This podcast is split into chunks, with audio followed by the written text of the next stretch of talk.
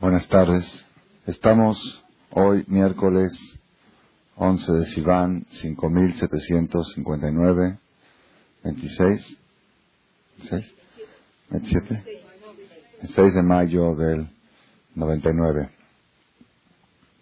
Estamos a unos días después de la gran festividad judía Hag Shavuot, la fiesta más importante de todo el calendario hebreo, la más trascendental, en la fiesta en la cual nos consagramos el pueblo de Israel, eres consagrada para mí como esposa, según la ley de Moisés y de Israel. El día de la gran boda, como dice el cantar de los cantares, Seena Urena Benotion Bamelech Shlomo. Salgan y vean en el rey Salomón. Salomón no quiere decir el rey Salomón, sino la Gemara dice Shalom Shelo. El rey que es el dueño de la paz. ¿Quién es el dueño de la paz? Baruch sea Shalom, José Shalom Bimromav. Ese es Shalomó, el rey Salomón se refiere a Dios que es el rey de la paz, Shalom. Salgan y vean el rey Salomón, Beyom Hatunato Beyom Simchat Libo, el día de su boda y el día de la alegría de su corazón. Dice el Talmud de Masejet que quiere decir Beyom Hatunato, el día de su boda, Zematan Torah. El día de la entrega de la Torah es el día de la boda de Dios. Así como la persona, para una persona el día de su boda es uno de los días más alegres de su vida y el aniversario de boda es un día muy alegre. Así también que viajó para Kadosh Barjú, para Dios, para el Creador, no hubo un día más alegre en la historia del mundo, de la creación, como el día de la entrega de la Torah, es el día de la boda. Toda la creación del mundo estaba pendiente del día de Matán Torah. Como dice el Pasuk, Bayer Vaiboker fuera anochecer, fuera amanecer, Yom Hashishi, el día el sexto. Dice la Gemara, ¿por qué dice el sexto? Tenía que haber dicho Yom Shishi, Yom Rishon, Yom Sheni, Yom Sheni, Yom Shelishi, Yom Shishi, porque dice Hashishi, el día el sexto. Y cuando hacemos Kiddush, decimos también Yom Hashishi, Vaihulu Hashamayim, porque decimos Ha. Siempre la He es, es un término señalativo en el hebreo. Si yo digo mesa, cualquier mesa, si digo Hashulhan, la mesa, ¿en qué lugar? ¿Qué hay lugares en la primera fila?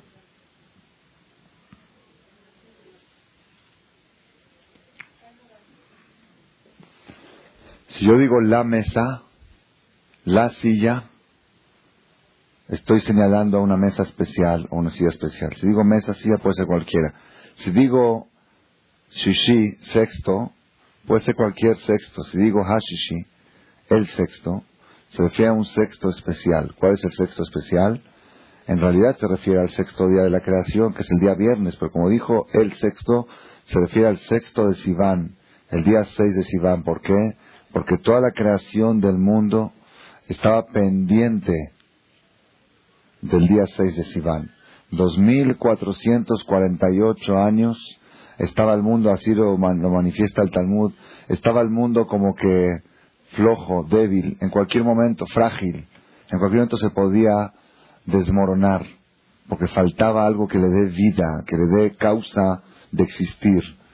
Hasta que llegó el día 6 de Sivan, y es la condición que Hashem acondicionó a toda la creación. Si el pueblo judío el día 6 de Sivan van a aceptar la Torah, va a haber Torah en el mundo, el mundo va a poder existir. Si no, se va a convertir todo en Babu, todo en un caos.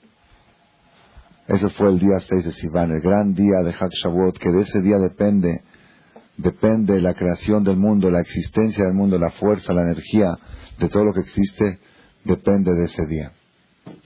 Depende de ese día. Si ustedes preguntan, bueno, pues esa fiesta ya pasó, jajam, háblenos algo más. Ya, del presente, algo más del futuro tenemos que saber una cosa muy interesante, muy interesante. En el calendario hebreo, cuando son días festivos, los días festivos se, se caracterizan por la mitzvah de alegrarse simja, hacer kiddush, comer carne, tomar vino.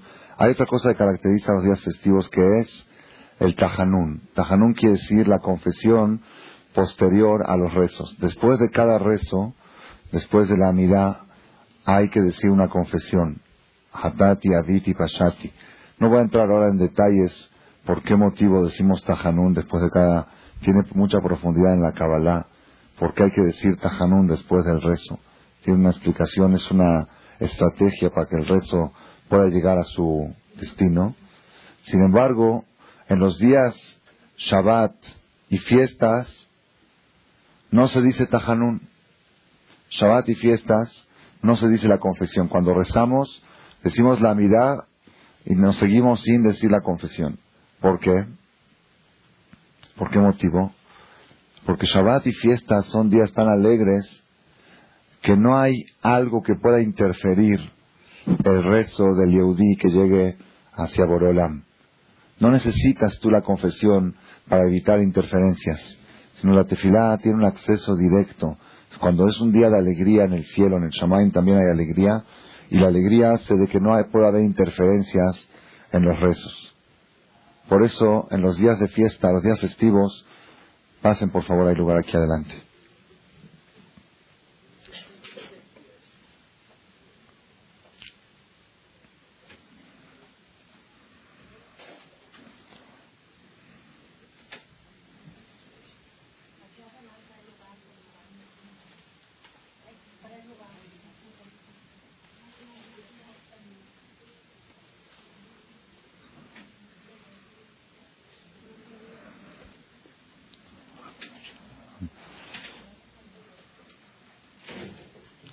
Por eso, Beshaat Simcha, así está escrito en los libros de Kabbalah, Beshaat Simcha, en momentos de alegría, prohibido recordar tristeza, prohibido recordar pecados, prohibido recordar faltas. Ahora es momento de alegría. Ay, ¿cómo va a ser para que mis rezos lleguen? En Shabbat y en fiestas, los canales, los canales de percepción celular, como lo que han llamado los satélites celestiales, están abiertos a captar las ondas sin interferencias. como no hay interferencias, no necesitas tú de rezar para quitar las interferencias, hacer vidú y para la confesión. Pues debes de suprimir la confesión y está prohibido mencionar la confesión, ¿ok? Como uno que había una persona que empezó a rezar y dijo que iba a empezar a, hacer teshuvah poco a poco, despacito, empezó a rezar la tefilá completa con la confesión en Shabbat, ¿ok?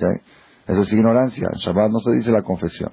Entonces, una de las cosas que caracterizan los días festivos del calendario hebreo, Rosh Chodesh no se dice confesión, Pesach no se dice confesión, Shavuot, Sukkot, inclusive en Rosh no se dice confesión, en Kippur tampoco, ¿sabían ustedes en Kippur tampoco? ¿Ah? Oh, eh, justamente es lo que vamos a mencionar. En Kippur no se dice confesión. En Kippur, en los rezos de Kippur, se dice Yehishem, no se dice confesión. La confesión es parte del Sedijot, no del rezo. No es parte la clase que sale de Shlema Miriam Batamelia. Que entró al quirófano. Eh, la confesión generalmente es parte de la amidad. Uno termina la amidad, dice Ose Shalom, Ana como que diciendo que para que la tefilá pueda llegar a Dios, tiene que venir acompañada la confesión, quita las interferencias, ¿ok? Pero en Kippur, nosotros decimos Ose Shalom y Bromá, y no decimos confesión y Ishem, y Kadish, terminó la tefilá. Después hay Selijot, hay dentro del resto de Kippur hay Selijot, y ahí dentro del Selijot viene la confesión, pero no como parte de la mida, ¿ok?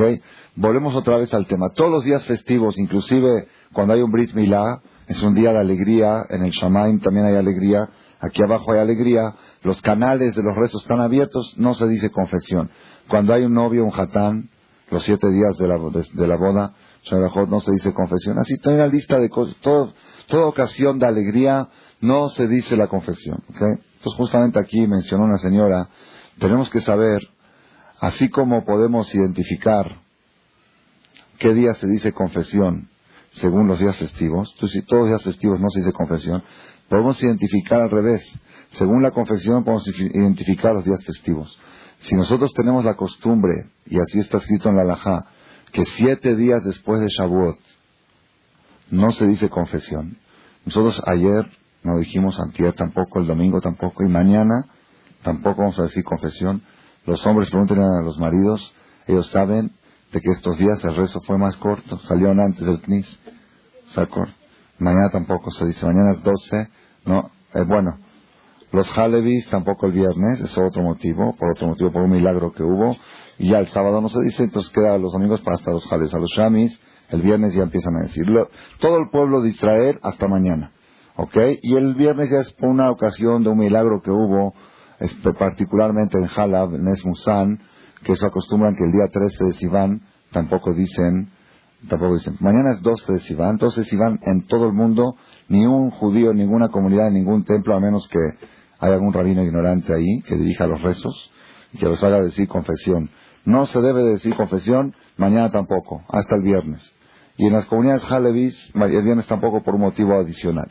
La pregunta es, ¿por qué nosotros esta semana no dijimos Ana? Porque esta semana ya pasó Shavuot, ya terminó, ya fue la fiesta, ya nos, ya nos desvelamos, la noche Shavuot los hombres, ya cocinaron las mujeres comida de leche, cocinaron comida de carne, la fiesta terminó, ¿jalas?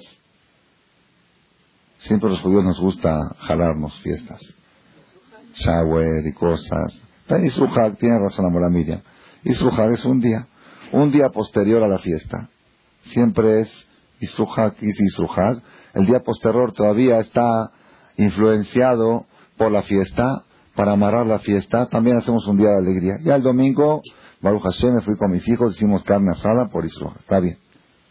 ¿Ya? ¿Lunes qué? ¿Martes qué? ¿Miércoles qué? ¿Jueves? ¿Qué pasó? ¿Por qué siete días de fiesta? ¿Ok? Esa es una pregunta. El motivo natural y sencillo de esto, para que sepamos, porque yo les voy a dar un motivo más filosófico, más práctico, digamos, ¿no? Para nuestra vida actual. Pero el motivo natural es, que el que está escrito en la Gemara, el, que es sencillo, es porque en todas las festividades judías, los Yehudim subían al Bet Amikdash Shalosh Peamim Bashana, tres veces al año. Behaga Matzot, Behaga Shavuot, Uhaga Sukkot. Era mitzvah y era kol zehureja. Todos los hombres tenían mitzvah de acudir al Bet Amigdash en Pesach, en Shavuot. Imagínense ustedes, millones y millones de hombres. La Gemara cuenta que Alejandro Magno, en los últimos 100 años del Amigdash II, en los tiempos del Imperio Romano, Alejandro Magno quiso hacer un censo cuántos judíos había en Jerusalén porque era impresionante la cantidad. La Gemara dice que uno de los diez milagros que hubo en Israel, en Jerusalén, Meolam lo amar Adam Tsar Makom Shalim Birushalayim. Nunca dijo una, nunca se saturaron los hoteles, como un decir, nunca faltaba lugar para dormir en Jerusalén. Jerusalén, ¿pero cuál Jerusalén? No Jerusalén la de hoy, Jerusalén la antigua. Donde está la muralla, eso es Jerusalén cientos de millones de personas acudían a Jerusalén cada año. La Gemara cuenta que Alejandro Magno quiso saber cuántos judíos había. Quiso hacer un censo. Le dijeron, Jajamín, no se puede, es peligroso. Hacer censo es muy peligroso. Inclusive cuando hay que contar cuántas personas hay por algún motivo, no se debe de contar con número. Uno, dos, tres, cuatro. Barminan puede provocar. Sino como se dice un pasuk, o Shia Tameja, un versículo que tiene diez palabras para que no recaiga el mal de ojos sobre ellos. Es muy peligroso contar cuántos somos, a ver, para hacer un partido, por ejemplo, seis contra seis, a ver cuántos somos, no hay que contar. No es bueno, es peligroso. ¿Cómo se hace? ¿Cómo se hace para elegir? Se agarran dos y cada quien elige a uno, si no, tú eliges a uno hasta que se arma el equipo. Pero contar cuántos son para cualquier, para un bingo o para cualquier cosa, no es debido y no es correcto. Por eso había Majasita Shekel, la moneda. En los tiempos de David Amelech hicieron un censo y Barminán murieron muchas personas por haber transgredido, inclusive para Minyan. ¿Quieren saber si hay Minyan? Para hacer, para el rezo. No puede decir uno, dos, tres, no se puede. Y sin señalar tiene que ser. Entonces, Alejandro Magno quiso saber cuántos judíos había en Jerusalén en las fiestas. Le dijeron a Jamín, Imposible. Yo soy rey, yo soy emperador, ya tenían fuerza, tenían dominio. La única manera que le autorizaron es contar las colas de Corbán Pesach. Corbán Pesach era un sacrificio obligatorio que tenía que traer cada persona al Bet Amigdash en la víspera de Pesach. Corbán Pesach se podían afiliar varias familias en el Corbán Pesach. La Gemara dice que más o menos un promedio, cada Corbán Pesach se afiliaban 10 familias y cada familia tenía 10 integrantes. ¿Ok? Que si 100 personas por cada corderito les tocaba cada quien 30 gramos de carne asada la noche de, de Pesach. Hoy en día comemos el aficomán en recuerdo a eso.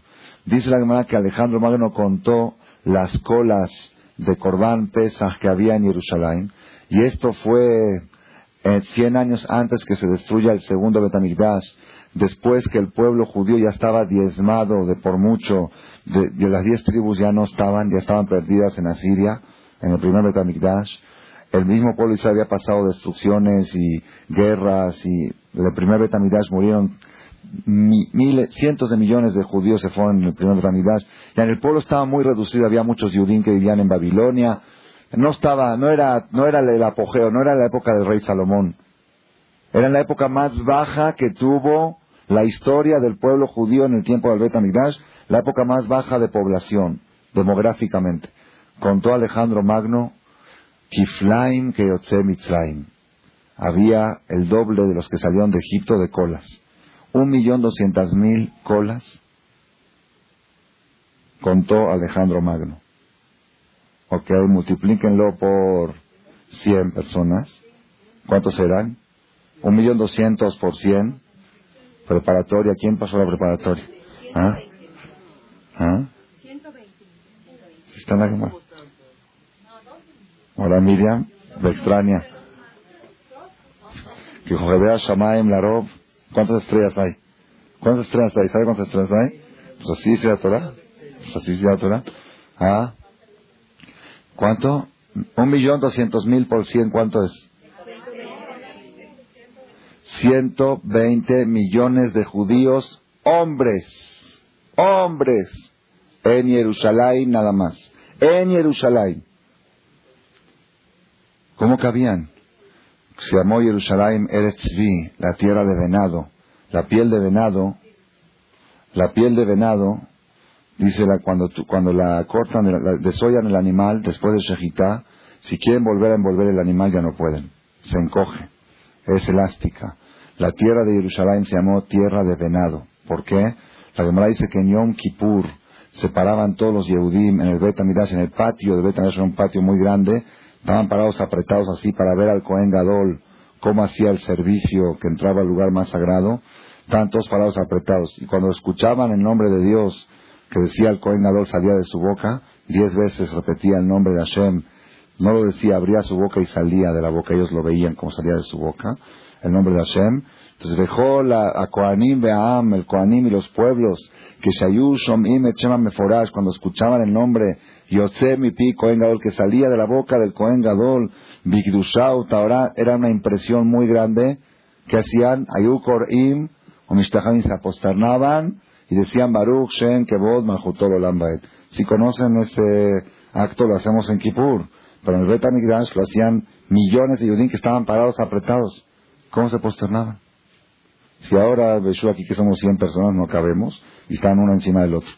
¿Cómo hacían en el Bet Dice la Gemara, Omdim Tsefufim o Mishtahavim Rebahim. Estaban parados, apretados, y cuando se posternaban, cada quien tenía dos metros para cada lado libres. Dos metros libres. ¿Para qué necesitaban dos metros libres? Dice que en el momento que se posternaban, confesaban. Entonces, para que nadie escuche la confesión del otro, ya, te caché, ¿eh? tú hiciste esto, yo escuché que tú dijiste tal cosa. Para que nadie escuche el vidú y de su compañero, Hashem le daba dos metros cuadrados a cada uno para los lados. Es otro de los milagros de Jerusalén. Era impresionante, era impresionante. Ahora que, ahora que estamos llegando, vamos a tener tres meses, más de tres meses sin fiestas hasta Roshaná, Kippur y Sukkot. Vienen épocas que hay que recordar la destrucción del Bet Más adelante todavía no.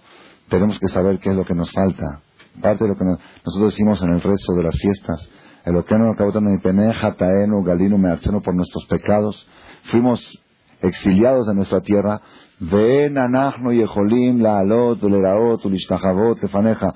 Nosotros no podemos subir y aposternarnos delante de ti, Bebet Bejilataj, en la casa de tu preferencia, Babait Agadol Beakadosh, en la casa grande y sagrada, Shenikra Shimcha Alav, que tú pusiste tu nombre sobre esa casa, Mi Pemeayat, Yiratzomi Lefaneja, ahí tenemos el rezo en todas las fiestas, en Shavuot también lo dijimos.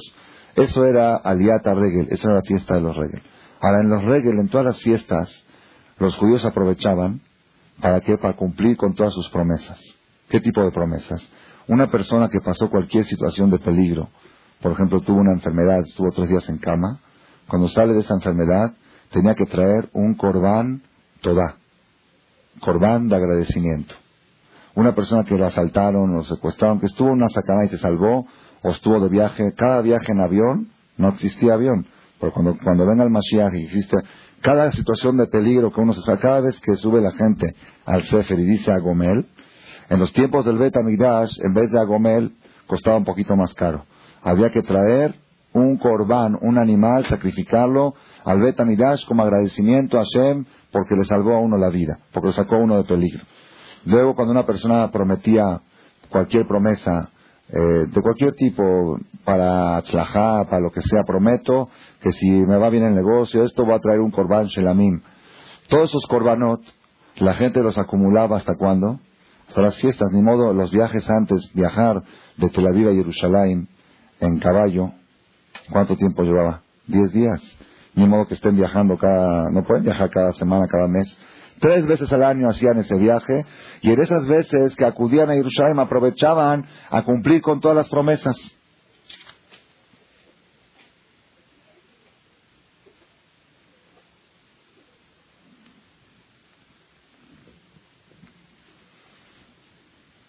Ahí está acabando la clase, decimos, a las 7. Bueno, repártete y lima a todos.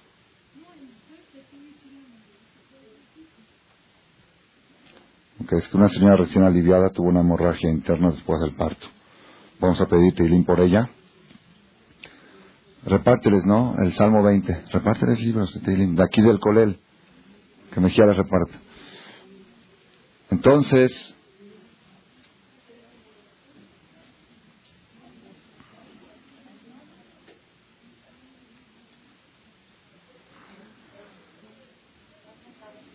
¿Lo digo fuerte? ¿Me van a seguir? ¿Van a saber seguirme? Ok.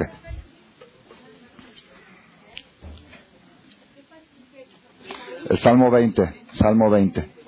Jaf, Jaf, Salmo Jaf. Ahí hay muchos tenis.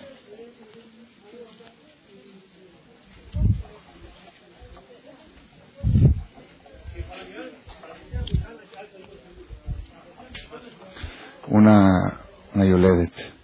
Está en Sacaná. Está en Sacaná. Ahorita me tuvo una hemorragia ahorita. Hay que leer Tirim. Por favor, todas de pie.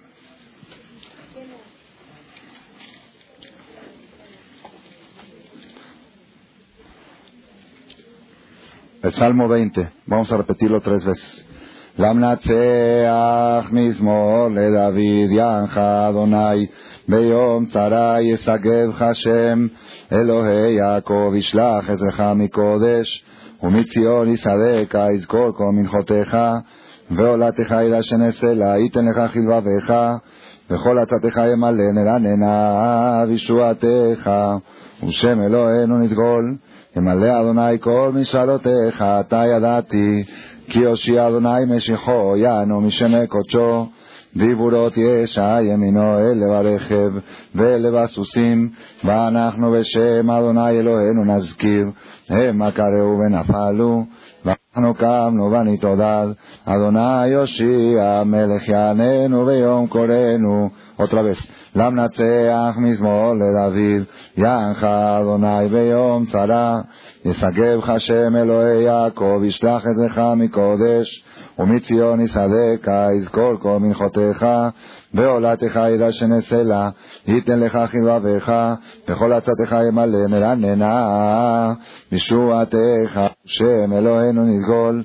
ימלא אדוני כל משאלותיך, אתה ידעתי, כי הושיע אדוני משיחו, יענו משמי קודשו, דיבורות ישע ימינו, אל לברך ולבסוסים, ואנחנו בשם אדוני אלוהינו נזכיר, המה קראו ונפלו. ואנחנו קמנו ונתעודד, אדוני הושיע, מלך יעננו ויום קורנו. otra vez.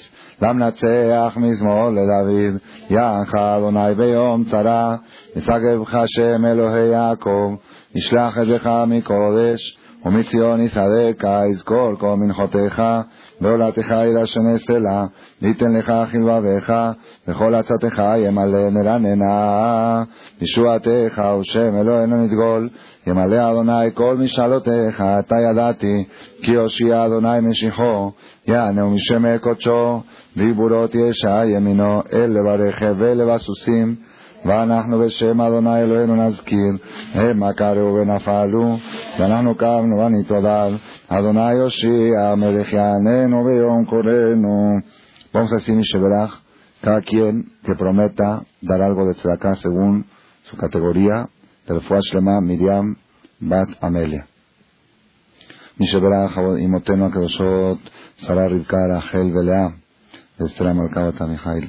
הוא יברך וירפא את האישה היולדת מרים בת עמליה, שיתברך ירפא אותה בעבור שכל הקהל כאן נותנים צדקה לרפואתה ומתפללים לרפואתה וחזק ברוך הוא יתמלך עליה להחלימה ולרפאותה ולעברותה בעבור שתוכל לגדל את בניה בתורה ויראת שמיים בבריאות היא וכל משפחתה. השתה בגלה ובזמן קריב ואמרו אמן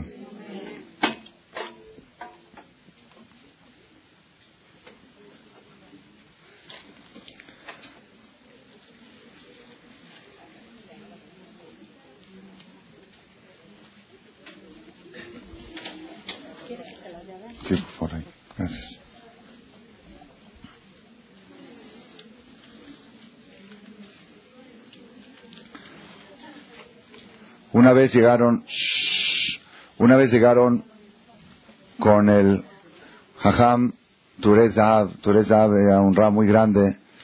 Su libro se llama Turez en Europa hace como 300 años. El rab tenía una yeshiva de 100 alumnos o más. Estaba dando su shiur, su clase de Torah. Llegó una señora desesperada que su hijo estaba muy enfermo, muy, muy grave, un niño de nueve años y que los doctores dijeron que ya no hay, no hay esperanzas más que un milagro. Y la señora vino a pedirle a Jajam desesperada, por favor, Rab, que recen, que lean Teilim para que se salve su hijo. El Rab dijo, no puedo interrumpir, estamos estudiando Torah.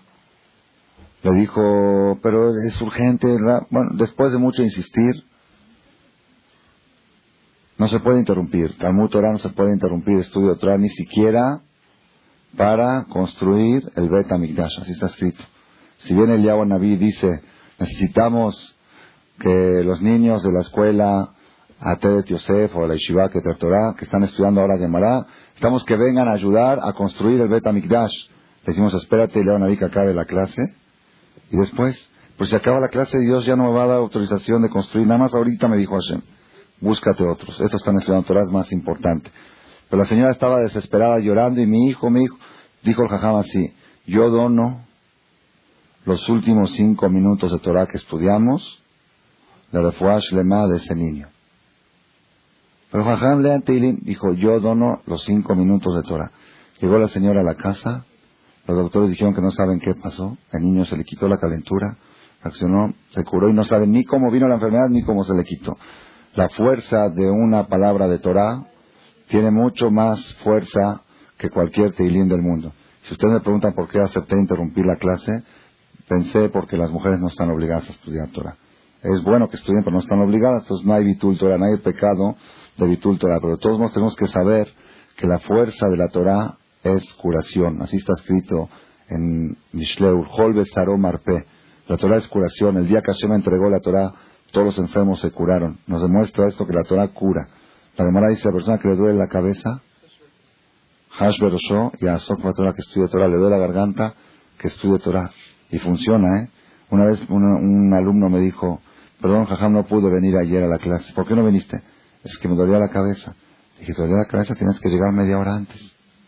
Así dice la Gemara, necesitas doble dosis. La Torah cura y funciona, ¿eh? es medicina, es impresionante.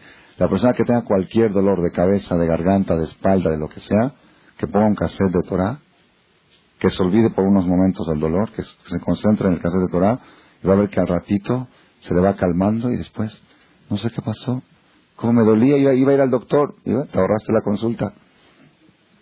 Entonces la fuerza del estudio de Torah tiene mucha fuerza y nosotros donamos todo el grupo presente, todas las palabras de Torah que dijimos durante esta clase y que vamos a seguir diciendo, que sean la Refuah Shlemán, Miriam Batamelia, Kashemit Baraj, salud para que pueda educar y criar a sus hijos con salud de Zatashem.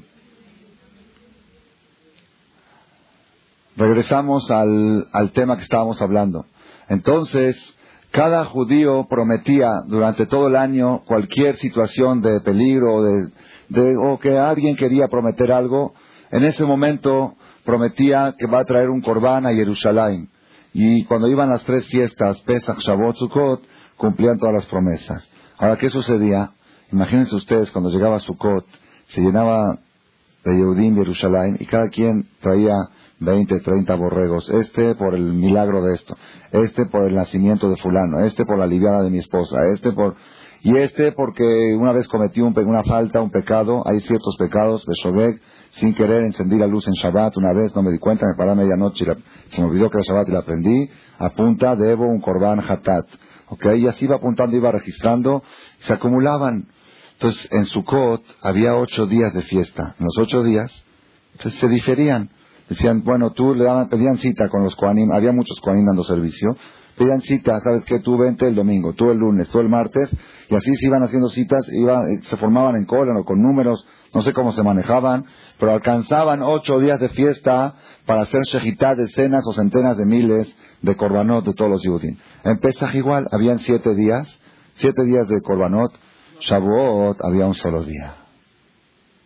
Un Shavuot es un solo día, no son dos. Fuera de Israel hacemos dos, pero en Israel es un solo día. Pueden alcanzar en 24 horas a traer korbanot, sacrificios acumulados de todo el pueblo de Israel de, de, todo el año. Es muy difícil. Entonces por eso les daban siete días posteriores a Shavuot, que se consideraban como parte de la fiesta, tenían fuerza de Shavuot y los Yudim podían cumplir sus promesas durante esos siete días posteriores a Shavuot. Y esa es la causa que hoy en día nosotros consideramos a los siete días posteriores a Shavuot como días festivos. ¿Por qué? Porque en los tiempos del Bet HaMikdash era un ambiente festivo, todo el Bet HaMikdash estaba en, movimiento de los korbanot que traían los Yehudim en Shavuot y los siete días posteriores. Ese es el, motivo natural. Pero hay un motivo más profundo.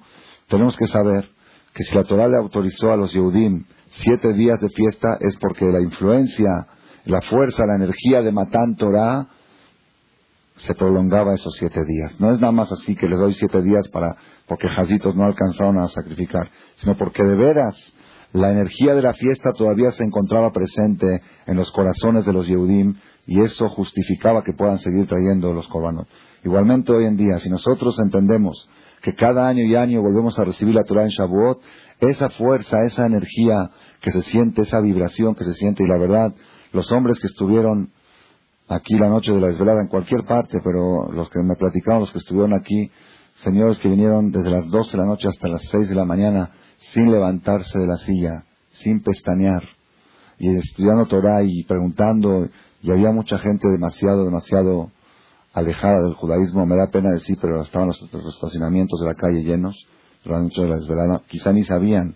Hay gente que piensa que es como la desvelada de Sukkot, que se puede subir en coche. Hay, hay una desvelada que sí se sube y una que no, muchos se confunden entre las dos.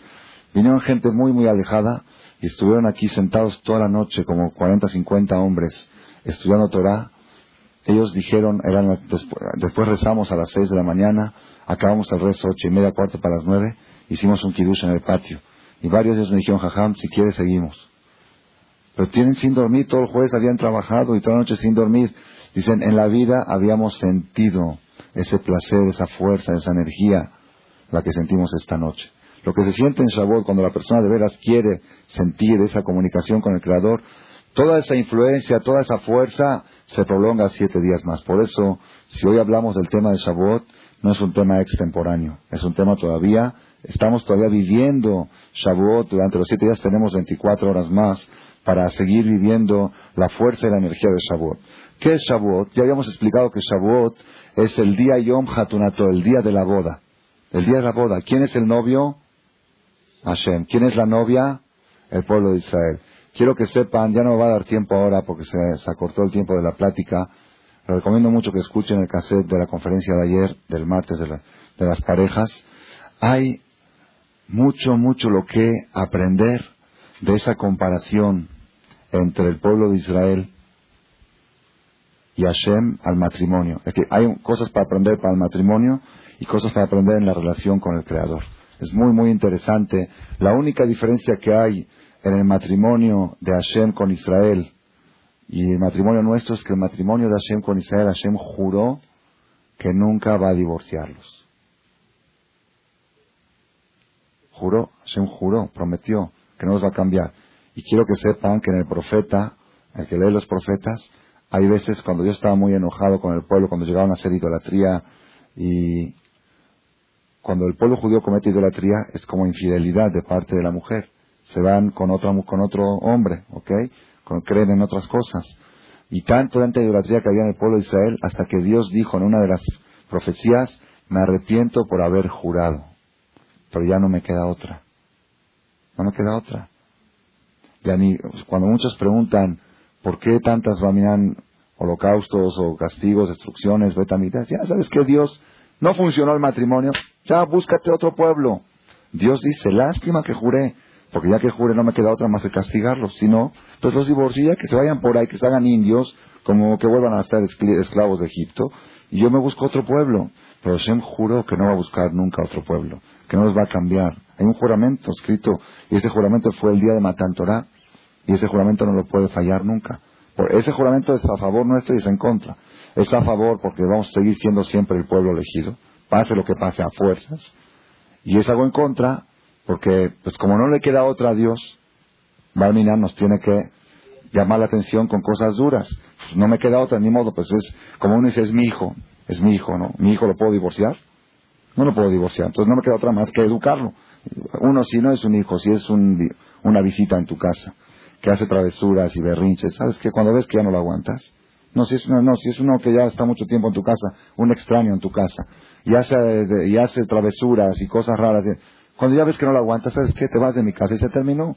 Pero a tu hijo, pues es tu hijo. No lo puedes correr de tu casa, no te queda otra más que lo educo porque lo educo, lo encierro en el cuarto, le, a ver cómo le hago hasta que se me enderece, porque es esa es la relación que tenemos con Akadosh Bajo positiva, tiene su pro y tiene su contra. Tenemos que saber, Rabotai, se me ocurrió esta explicación ayer, así como una pareja de novios, cuando se casan, celebran la boda con mucha alegría, se desvelan, ¿no? También la noche, nos desvelamos la noche de Shavuot como la desvelada de las bodas, de los banquetes. Toda la noche, los chilaquiles de la mañana fue a hacer Tadibrot, okay, que leímos el Sefer, todo precioso, muy bonito. Ahí comimos de leche en la mañana de Shavuot. sea, sigue como la... ¿ah? No, en las bodas de hoy no, conocen, no hacen chilaquiles en la mañana, nada más que no pueden de leche si comieron carne. Pero generalmente, si pasan seis horas de que acabó la cena, ya pueden hacer chilaquiles de leche en la mañana. Entonces, por eso nosotros nos desvelamos la noche de la boda con Dios, estudiando Torah y cantando y bailando con el novio, con Hashem. Y en la mañana, los chilaquiles, después del, rezo, con, desayunamos de leche. ¿Ok? ¿Y qué se hace después del banquete? ¿Ah? ¿Qué hacen los novios después del banquete? Se van de luna de miel. Se duermen un rato, tiene razón. Y después se van de luna de miel. Estos siete días es la luna de miel que tenemos con Hashem, los Sheva Berajot. La luna de miel de la Torah son siete días de alegría, siete días de fiesta. No hay algo, quiero que sepan ustedes, Rabotai, no hay una experiencia más preciosa sobre la tierra para una pareja que los siete días de Sheva Berajot. No hay algo más precioso. Y me lo dijo esto el papá de una novia que hicieron la semana pasada, se casaron, hicieron Sheva Berajot. Yo recuerdo hace cuatro meses vinieron los novios conmigo, no son Shomer Shabbat todavía, no respetan, pero les llamó la atención la idea de su abrajot y quieren hacer su. Entonces, ok, ¿qué quieren de mí? Quiero que nos explique qué es. Queremos que nos explique qué es su. Así me dijeron en la pareja. Quieren hacerlo, pero quieren saber qué es. Les expliqué que así como la creación del mundo fue creado en siete días, seis días y el séptimo Shabbat, cada hogar judío es un mundo entero. Y cada hogar judío se necesita siete días de creación. Siete días, el primer día la luz, el segundo día separación de las aguas, las camas, el tercer día el florecimiento, el cuarto día, todo tiene, todo tiene alguna relación con la creación del mundo.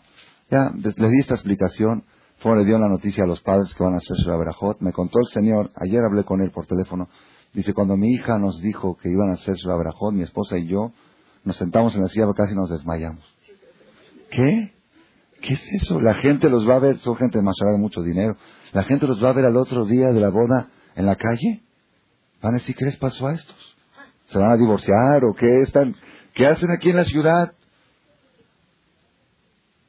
Y aquí el lunes pasado les hicimos un J a los novios, los invitamos, y el papá se paró, el papá del novio se paró en público y dijo, la verdad, yo apenas la semana pasada me enteré que iban a hacer Shabbat Me habían dicho, pero yo no entendía qué era.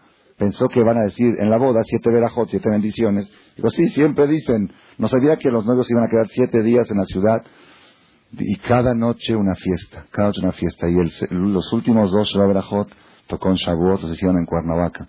En la palapa de Cuernavaca, 200 personas en cada Shabbat con whisky, con tequila, con fiesta, con Shavuot. Se dice Rab, la experiencia que tuvimos los padres esta semana, disfrutar con la pareja, con los novios, es algo inexplicable. y se nos arrepentimos de los hijos pasados que no les hicimos Shabbat Algo precioso, precioso. No hay algo más bonito. Nosotros también tuvimos boda con Dios en Shavuot y ahora estamos en el último día del Shabbat. Ahora esta noche vamos a entrar, último día del Shabbat. ¿Y ahora los novios dónde están? Pues ahí están, en Australia, en Hawái, donde quieran. Ya, ya, después de Shabbat, que se vayan a donde quieran. Pero los siete días tienen que festejar junto con los padres Shabbat. Eso es, eso es una de las cosas. Y otra cosa que me dijo una persona la noche de la desvelada a las cinco de la mañana, precioso, precioso, y le dije, gracias a ti, salió este hidush Dice, está escrito en la Torah que el novio cuando se casa tiene mitzvah de alegrar a su mujer durante un año. Naki vetó, mitzvah de la Torah. Así, Naki vetó shana echat besimajet shelakach. Tiene que estar limpio y dedicado a su mujer durante un año y alegrarla todo el tiempo. No puede salir de viaje durante el primer año. No puede ir al ejército, aunque sea soldado. Le dan un año de prórroga. La Torah, ¿por qué? Porque todo el año se tiene que dedicar de alegrar a su mujer. Esto es un concepto, Shana Tengo un libro arriba que hizo un amigo mío, 600 páginas. ¿De qué habla todo el libro? Shana Rishona, el primer año de bodas. Las mitzvot que tiene el hombre con la mujer, el primer año de casado. Entonces me dijo un alumno en la clase el, jueves la noche, en la desvelada a las 5 de la mañana, dice, si usted está diciendo de que cada año se renueva nuestro matrimonio con Dios, entonces Dios nos tiene que alegrar un año, porque es el novio, nosotros somos la novia. Entonces un año, así es efectivamente. Toda persona que reafirma su matrimonio con el Creador en Haga Shavuot, a Kadosh Barujú como novio y como marido, como recién casados, tiene que hacer Shabbat estos siete días y luego alegrar a la novia durante todo el año. Es segula para estar Sameach todo el año. Tenemos que saber, Rabotai, que si dijimos que Shavuot es el Día de las Madres, el Día de las Madres y explicamos por qué, porque a partir de Shavuot la madre es la que marca la identidad judía y no el padre, ¿ok? Es la ofensa más grande para los hombres que pueda haber en el mundo, porque el hombre da apellido, el hombre da raza, el hombre da Cohen, todo lo que quieras da al hombre, menos una cosa, el judaísmo no lo da al hombre. Es algo impresionante saber que todos los que estamos aquí presentes somos judíos por nuestras madres y no por nuestros padres. Es algo más impresionante, impresionante. Y esa es la prueba más fuerte y más grande. Hoy estuve con un jajam, me contó que tuvo que dar una conferencia en la, en la, Ibero, en la Universidad de Ibero, ante 500 personas, de los cuales 30, 40 eran Yehudim y los demás eran todos Goim, porque había mucha inquietud entre los estudiantes de la universidad qué son los judíos. Y el problema peor es que le preguntaban a los judíos y no sabían contestar. Le preguntaban a los chavos, ¿por qué ustedes son racistas? ¿Por qué ustedes no se casan con, con Goim? ¿Por qué ustedes esto? ¿Y, ellos no saben contestar. ¿Ok? Y hasta dicen que llegan a un nivel que les da vergüenza de ser judíos. A veces, por, por no saber contestar las preguntas que le preguntan. Y no saben contestar, pues, por supuesto, porque no vienen ni de la yeshiva, vienen de, la ignorancia. Entonces le pidió a Jajam que vaya en público a contestarle a los goim todas las preguntas que tengan y que escuchen los paisanos. ¿Ok? Y esta, el Jajam dijo que fue una plática muy, muy, muy bonita, muy, muy positiva. Las preguntas más humillantes la hicieron judíos yiddish que estaban ahí. Las más humillantes al judaísmo. Eso es cuando el judío se aleja, se echa tierra encima. ¿Ok? Los y el jajam dijo, pregunten lo que quieran, sin límite, sin pena. Yo les contesto todo. Lo que Y si no sé contestar, se las voy a deber la respuesta. Pero pregunten todo. Y empezaron a preguntar, ¿por qué hay racismo en el judaísmo? Entonces Jajam le dijo que él también pensó siempre que el judío era racismo. Cuando la ONU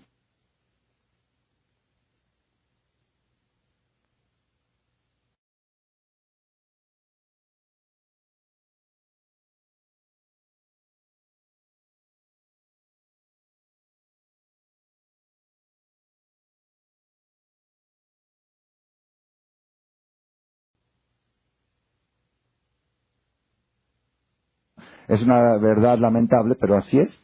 Somos muy racistas. Esto no y lo otro no. Pero después cuando me puse a pensar más a fondo, ¿qué quiere decir racismo? Racismo quiere decir una raza, ¿ok? De sangre azul, de ojos azules, ¿ok? El judaísmo es la única religión que tiene negros, morenos, ah, marroquíes, pelirrojos, cafés, de todos los colores, de todas, marroquites, yemenitas, argentinos, mexicanos, panameños, cubanos, que es de todo el mundo, ¿ok? Si fuera racismo, tenía que ser nada más o güeros, o ojos azules, o ashkenazim, o sefaradim, de todo, de todo hay. Por otra parte, por otra parte, el judaísmo es un estilo de vida que cualquier goy del mundo que acepte adoptarlo, automáticamente es judío. Y uno de ellos fue Rabbi Akiva. Rabbi Akiva, el famoso. Y otro, ¿ya saben quién fue? La abuelita de David Amelech. Nada más y nada menos. David Melech Israel, Jabecalimos, ahora en Shavuot. Ruth era moabita, hija de reyes moabitas. Y ella decidió tomar la Torah al 100% en, en, las, en las duras y en las buenas y en las malas, como le dijo, donde tú camines voy a caminar, donde tú vayas voy a ir, donde tú mueras voy a morir, tu pueblo es mi pueblo y tu Dios es mi Dios, como dijo Ruth, y se consagró la madre del reinado. David Melech Israel de Kayam, el Mashiach Ben David que va a venir, era nieto de Goim. ¿Cómo puede ser? Entonces quiere decir que no es raza. Si fuera raza, ¿ok? Ah, entonces ¿por qué no permitimos matrimonios con Goim? Muy pashut por ser que el judaísmo depende de 613 mitzvot, si nosotros vamos a mezclar gente que respeta 613 mitzvot con gente que no las recibe sobre sí las mitzvot, entonces con el tiempo se va a ir perdiendo el judaísmo. Entonces para conservar el judaísmo se tiene que conservar el matrimonio entre judíos. Pero si viene un goy y dice yo acepto al 100% de las mitzvot y convencido, sin ningún interés, sin y lo meten a la tevilá y le hacen mirar el proceso, es yehudí, ¿dónde está, ¿dónde está el racismo? Tenemos que saber, yo le dije a este jajam, la próxima vez que tengas que dar esta conferencia, aumenta un dato más. Si fuera raza, todo lo que es raza lo da el Padre. Todo lo que es raza lo da el Padre. Todo.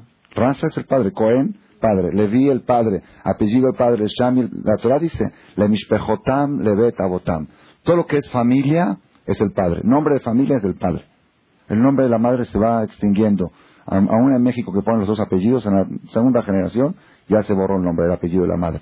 Todo es el padre. Y nada más judío goy lo marca la madre. Si fuera raza lo tendría que marcar el padre. Y fíjense que hasta la entrega de la Torah lo marcaba el padre. Los hijos de Jacob se casaron con kenanitas. Las doce tribus con kenanitas. Porque era raza. Antes de la entrega de la Torah era raza.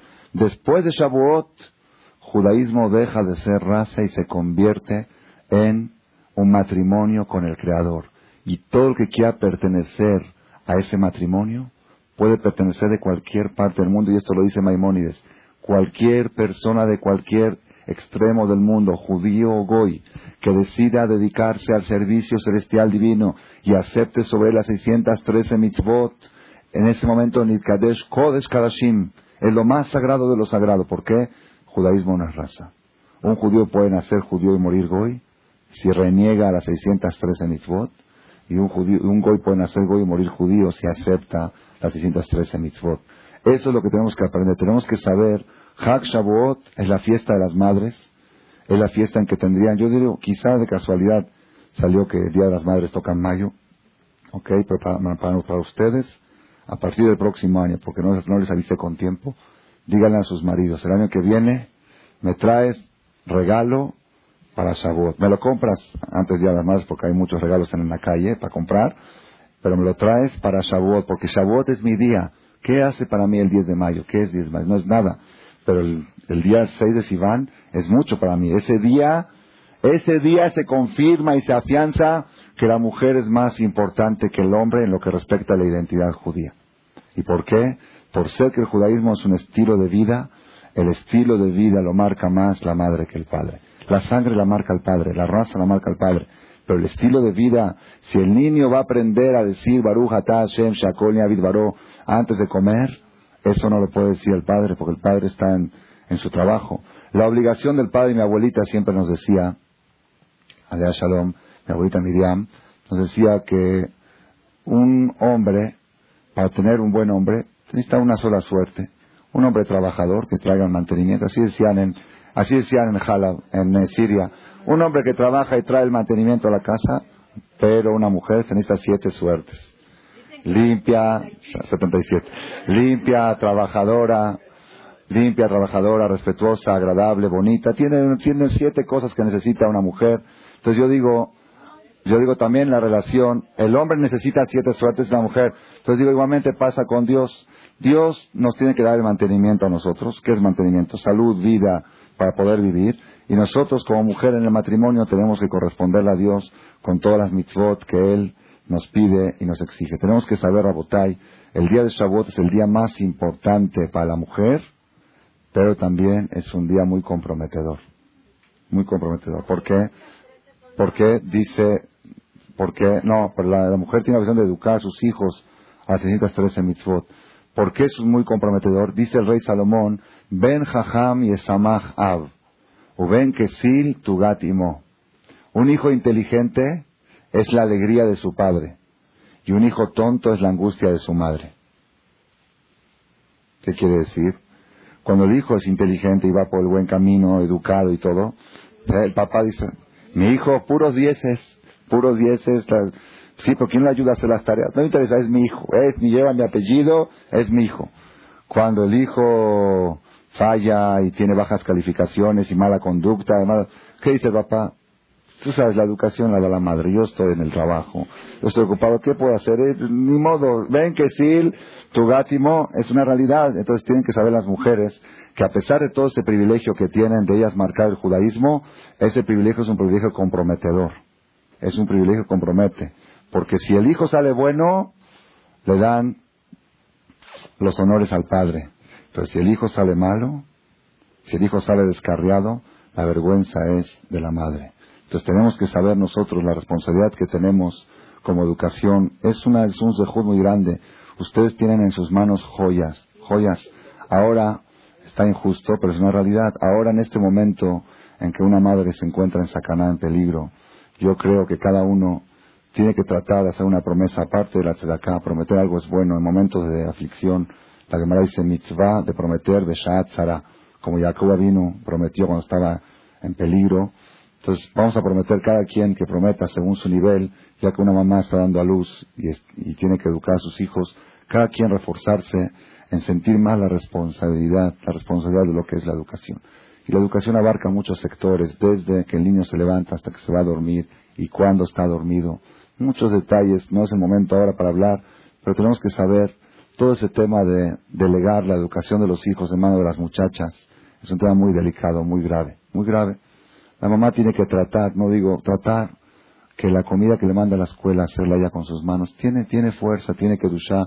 Si la mamá piensa para que mi hijo estudie Torah, para que mi hijo crezca con salud, es otra cosa que puede pensar allí, de qué grosería estaba pensando cuando está cortándole el pepino para el lunch del niño. Todo ese tipo de cosas, detalles, la comida, preparación, cuando la mamá lava la ropa. Hay muchas cosas que las vamos a ir platicando en otras, en otras pláticas, cada quien que trate de comprometerse a mejorar la educación de los hijos. Tenemos que saber que la generación está muy difícil, muy, muy, muy difícil, muy difícil. Cualquier descuido, cualquier descuido, ustedes saben que hay una historia, yo la conté una vez, de un, está escrita en la Torah esta historia en la Gemara, un ladrón, asesino, que lo capturó la policía y lo sentenciaron a la pena de muerte. Le dijeron cuál es su último, cuál es su último pedido. Pidió que quiere despedirse de su mamá antes de que lo ahorquen.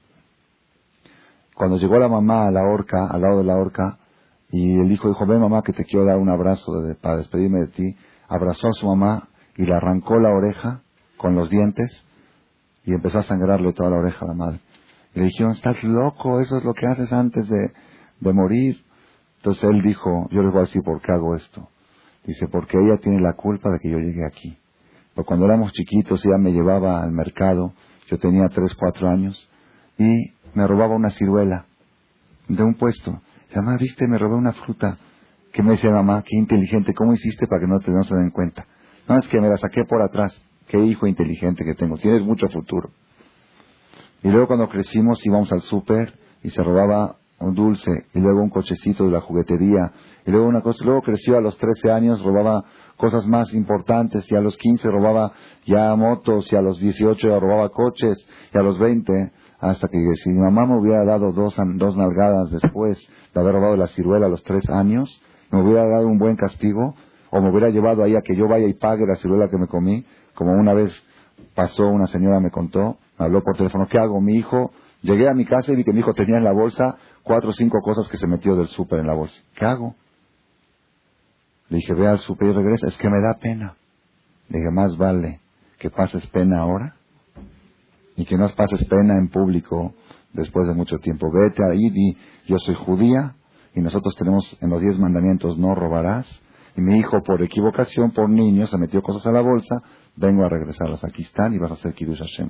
Cada quien tiene que buscar la manera, tenemos que saber, está está muy difícil el tema de la educación. Tienen que saber ustedes, Rabotay, yo quiero que lo sepan. Yo sé que es difícil lo que voy a decir, yo sé que no les gusta escuchar, pero hay veces hay que decir las cosas como son y tal cual. Es más, vamos a decir es preferible poner en la casa, en el comedor, una cruz con un imagen del tamaño de toda la pared que poner ese aparato cuadrado. Y se los digo garantizado. Si alguien me dice, bueno, ¿Usted me autoriza? Sí, te autorizo. Pon una monja, pon la Virgen María en la pared de tu casa y no pongas ese aparato cuadrado. ¿Saben por qué? Les voy a decir por qué. ¿Saben por qué lo digo? Yo lo dije una vez hace 10 años, yo lo dije hace 10 años y dijeron que lo estaba inventando. Lo acabo de escuchar en un de un jajam, hace una un jajam muy grande, Jamerías de Ben David. ¿Saben por qué? Les voy a decir por qué. Porque esa cruz no habla. Esa cruz no inculca. Está bien, es haram, es pecado, pero no inculca. Esto, este aparato cuadrado, tiene los diez mandamientos transgredidos todo el tiempo. Los diez mandamientos. Anogía se me lo queja, inculcan otras cosas. Lo eleja, lo ahí vienen cruces que hablan. ¿Ok?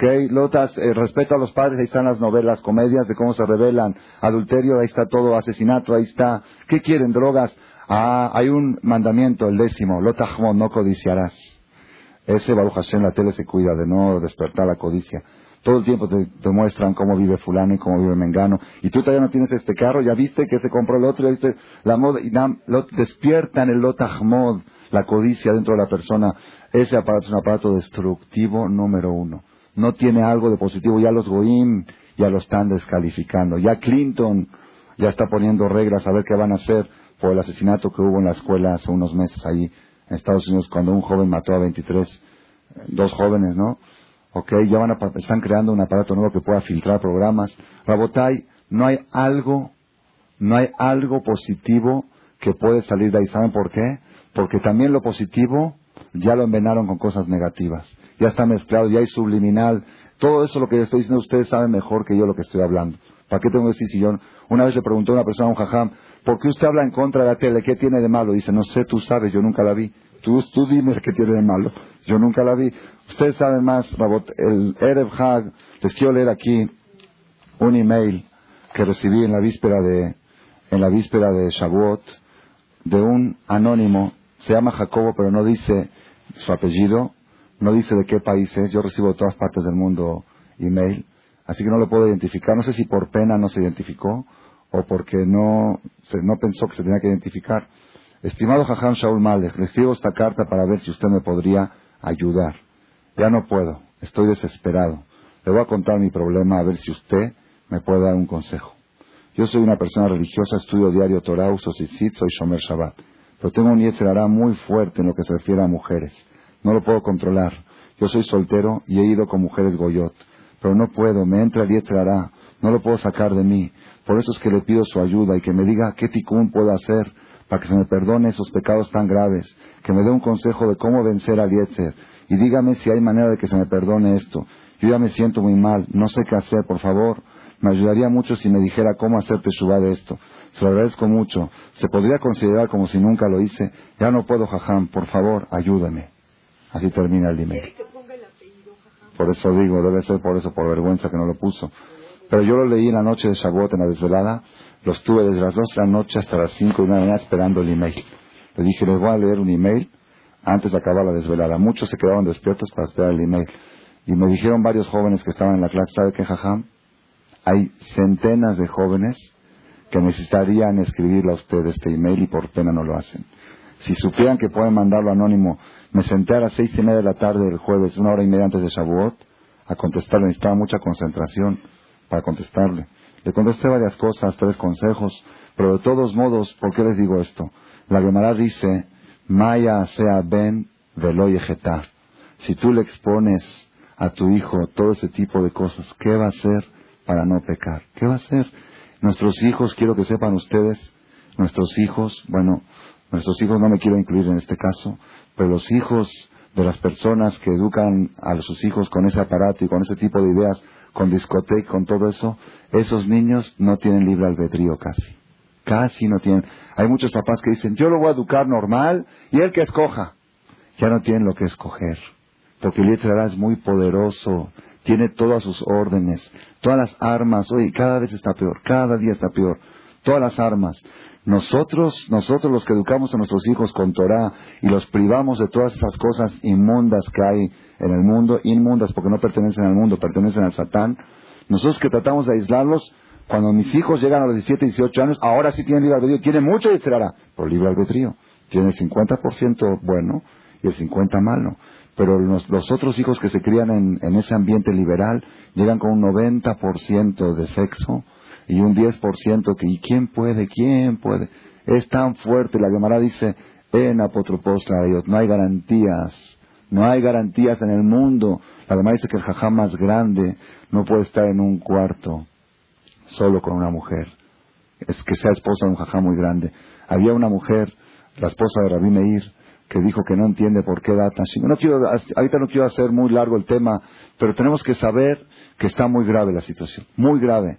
Y la única, la única responsabilidad de esto es de los padres y principalmente de la madre. En este caso porque el padre puede justificarse, yo estoy allá, los hijos llegan de la escuela, qué ven, qué hacen, qué escuchan, con qué amigos andan. Una señora me contó aquí en México, sus hijos de 15 y 16 años venían de la escuela y hacían tareas juntos, el hijo de ella con la hija de una amiga. Hacían tareas. ¿Dónde hacían las tareas? En el cuarto de su hijo, pero con una condición la puerta de la recámara abierta. Siempre la puerta de la recámara abierta. De repente cerraban la puerta, la mamá iba y la abría, no hay puerta cerrada. Pero la amiga, cuando el hijo de ella iba a casa de la, de la amiga, la amiga los dejaba que cierren la puerta, hacer tareas.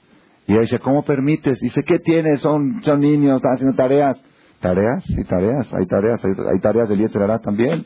¿Ok? Entonces hay que tener cuidado, hay que tener cuidado. Y nada más quiero que sepan esa señora me lo contó hace cinco años. Y el muchacho me confesó que una vez estuvo, el hijo de la señora me contó que una vez estuvo a punto, ya tenía programado con esta eh, amiga de 16 años de la escuela que iba a hacer tareas con ella, ya están programados para las 5 de la tarde, un día que no iba a haber nadie en la casa, y de repente, a las 5 de la tarde, se escucha el ruido de la llave, y era la mamá que entró a la casa en forma repentina. Iba a llegar a las 7 y llegó a las 5, y yo le pregunté a la señora por qué llegó a esa hora, dice, no sé, algo le latió que tenía que ir a su casa. Llegó a su casa y los cachó, Baruch nada. Estaban haciendo tareas de la, de la escuela. ¿Ok? Pero ellos estaban programados para hacer tareas del Yetzirah. No hay rabotay, no hay fuerza en el mundo que pueda. No hay fuerza. No quiero contarles cosas. Me llegan problemas de matrimonio. Esta semana me llegó un caso. No quiero mencionarles cosas. Problemas de matrimonios, parejas, tienen cinco años de casados. Tiene el trauma el marido porque se enteró de las experiencias que tuvo su esposa en la Akshara cuando se fue a Israel. Y primero le dijo que fue violada, después de violación fue voluntaria y después estuvo con varios, y no sabe, unos Goim, unos Yudim, y él es Cohen. Hubo unos relajos, Rabotay. La situación está muy, muy difícil. ¿Qué tenemos que hacer?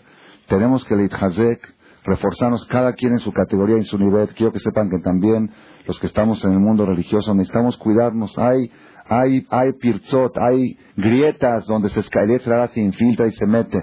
Hay que cuidar y proteger. ¿Para qué? Para justificar el hecho de ser madres, para justificar el hecho de que Dios le concedió la identidad judía a las madres y no a los padres. ¿Por qué? Hay que cuidar a nuestras hijas más que a nuestros hijos. Antes, nuestras hijas eran Kodesh. Hoy en día, lo aleno, tampoco eso, ya no hay garantía. Y cuando le dije a un papá, ¿tú sabes, estás seguro que tu hija es virgen? ¿Saben qué me contestó? Dice, ¿qué tiene de malo? Dice, que aprenda, que sepa, que... Alminan, todas esas cosas la persona se va acostumbrando y de, veras, de, ver, de verlo tanto en las novelas y en las porno, ya de verlo tanto, esto ya no es nada, esto ya es tzadikim, ya son tzadikot que van nada más con sus amigos y nada más se divierten la noche. Esos son tzadikim, hay peores cosas. Vale, Tenemos que saber, Rabotai, retomar la responsabilidad y no, y no resignarnos y decir, ni modo, así están las cosas y así son. No. Tenemos que hacer, si uno hace todo su esfuerzo, para evitar ese tipo de cosas y después Barminan falla algo, Dios lo respeta y lo considera. Pero si uno por negligencia o por muy confiado o por decir, no, pues lo principal es la educación de la casa. ¿Qué casa? Ni se ¿Saben quién da la educación hoy? La educación la da el 50% de los amigos y el 40% del aparato cuadrado. Así es lamentablemente, y el 10% en el mejor de los casos le dan los padres. Los padres, la mamá está ocupada en su carey, en su boliche, y el papá está ocupado en sus cosas. ¿Quién tiene tiempo de educar? ¿Quién tiene tiempo de pensar? Nada más saben cómo educamos a los gritos, gritamos por acá y gritamos. Eso es educar. Eso es educar. Educar es educar, sentarse, platicar, estudiar. ¿Quién tiene tiempo para todo eso? Entonces, ¿qué tenemos que hacer? Tenemos que tomar las precauciones y la responsabilidad. Señor que nos ayude, ahora que estamos saliendo de Shabbat, ahora que estamos en la luna de miel con el Creador, ahora que estamos volviendo a reafirmar nuestro matrimonio, nuestro pacto eterno con Akadosh Barjú, tenemos que saber que Akadosh Barjú es tolerante en todo tipo de pecados, menos en pecados sexuales. Así está escrito en la Torah. Elohim Shelelus Sonezima. Akadosh Barjú repudia los pecados sexuales, odia. Él puede soportar a una persona que coma jazir y no una persona que cometa faltas de ese tipo. ¿Por qué? Porque esas, cosas ya está uno transgrediendo. El pacto con Dios del pueblo de Israel se hizo en el miembro del sexo. El pacto del matrimonio, se, el anillo, ahí fue, ahí fue puesto el anillo. ¿Okay? Entonces ahí está el pacto con Boreolam y si, se, y si falla, si falla eso, falla, es, es muy grave, es muy traumático para la relación marital con el Creador fallar en estas cosas. que nos ayude, que podamos cuidarnos nosotros, cuidar a nuestros hijos. La parasha de esta semana que vamos a leer ahora habla de la infidelidad la infidelidad de la mujer y dice la Torah que la mujer debe de serle fiel a su marido en acción, en palabras y en pensamiento. Una mujer no puede hablar, de su boca no puede salir admiración de otro hombre, no puede decir que guapo se ve ese hombre, ya se llama infidelidad verbal. Y la Torah dice también, esta es la ley de aquella mujer que le va a ser infiel a su marido debajo, debajo de su marido. Pregunta, ¿cómo debajo de su marido? Sí, si una mujer está debajo de su marido pensando en otro hombre, se considera infidelidad. Así está escrito en la Torah claramente. Léanlo ustedes en la perashá de la próxima semana y en los comentarios, en el Midrash. Una mujer puede ser infiel debajo de su marido. Si la mujer acaba de ver una novela, de las que no hay que verlas, novela, dice no veas para que la veas, no velas, ok, y vio ahí a un guapo y a un todo un, ya saben cuáles ponen esas, esas perchas, esas, esos cuerpos tan especiales preparados para esas películas, seleccionados de entre decenas de mil, y después le llega a su marido con una panza así, con un esto así, ¿ok? Y, y que ella no piense en el otro, pues tiene que ser, ¿qué alternativa tiene? Eso es infidelidad, eso es infidelidad, cada quien tiene que buscar, tenemos que resolver los problemas, tenemos que resolver los problemas en todos los aspectos, en todos los niveles a nivel personal, en el matrimonio de uno, a nivel educación de los hijos, de las hijas desde chiquitos, cuidarlos en estas cosas y todas las precauciones que tomemos al respecto, más vale prevenir de más que correr peligros y correr riesgos. Sin que nos ayude, que podamos justificar nuestro puesto de madres, de educadoras de la próxima generación del pueblo de Israel y pronto ver la llegada de Mashiach Tzidkenu. Amén.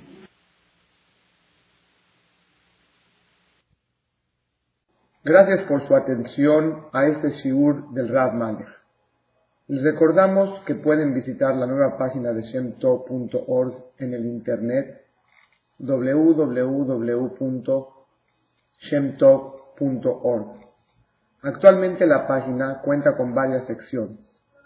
Noticias sobre las actividades de Shem Tov a nivel mundial, escuchar o bajar las últimas conferencias del Rav Malek, escuchar o bajar la alajá del día, imprimir o estudiar desde su computadora la perashá de la semana, estudio diario de Gemara, Daf Yomi en español, sincronizar su iPod con podcast, un manual para crear su propio CD de las conferencias que existen en la red, adquirir libros con entregas internacionales con la metodología del Rav Malek de español, fonética y hebreo simultáneamente, así como ubicar las ciudades en donde se reparten CDs a nivel mundial. Es que la misbot y muchas gracias.